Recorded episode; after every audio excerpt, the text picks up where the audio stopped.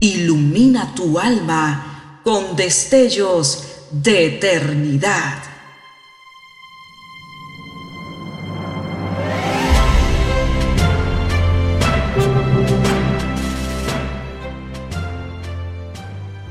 Estás por escuchar una entrega más de Gemas para el Alma 2023.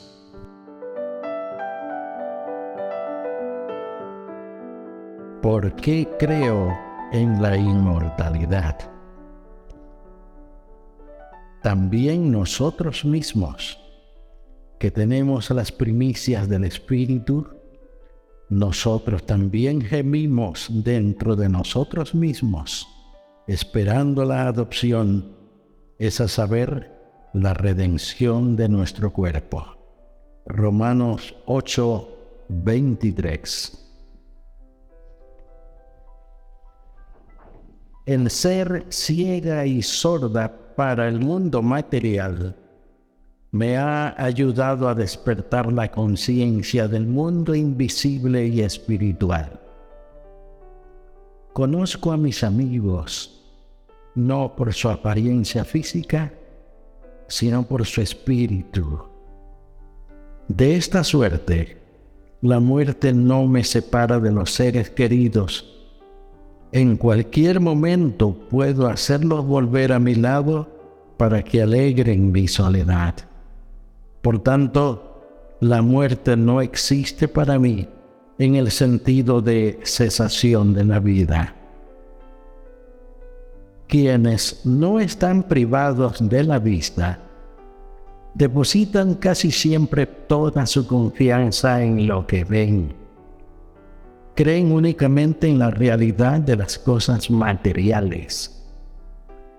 Cuando muere un ser querido y no pueden verlo más, pierden todo contacto con él. No han desarrollado el sentido de lo no visto.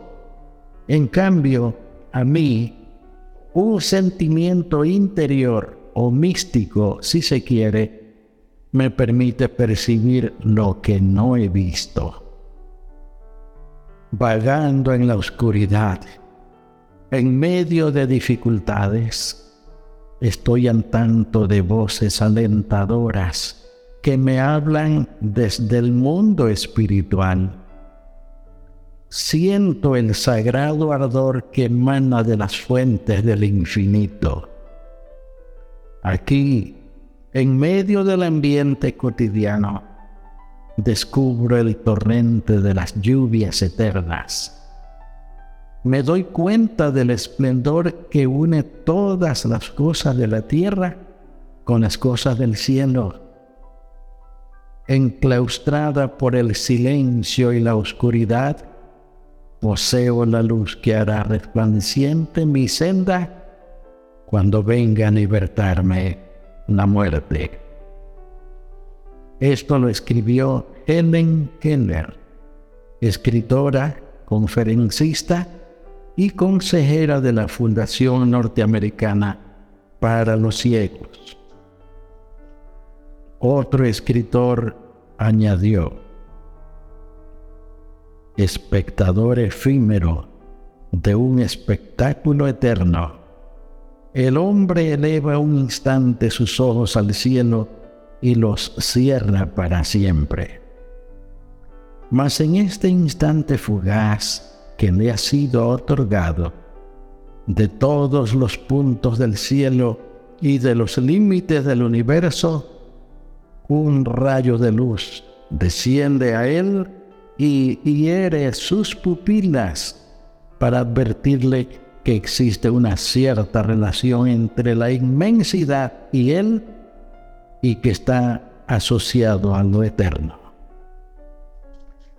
Oremos.